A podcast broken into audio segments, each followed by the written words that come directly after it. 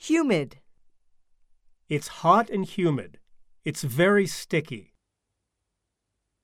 Why is it so muggy today? You all look so hot and sweaty.